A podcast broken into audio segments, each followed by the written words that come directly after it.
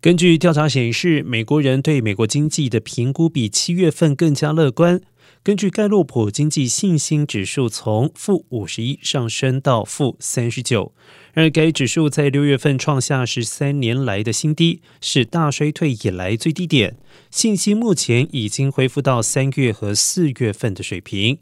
有百分之十六的美国成年人认为目前经济状况极佳或者是良好，百分之四十七的人认为状况不佳，另外有百分之三十六的人认为只是一般，百分之十四的人在七月份认为经济状况正向。百分之五十二的人认为不佳。此外，百分之二十五的美国人现在说经济正在改善，百分之七十二的人说正在恶化。这两个数字在七月份分别是百分之十六和百分之八十。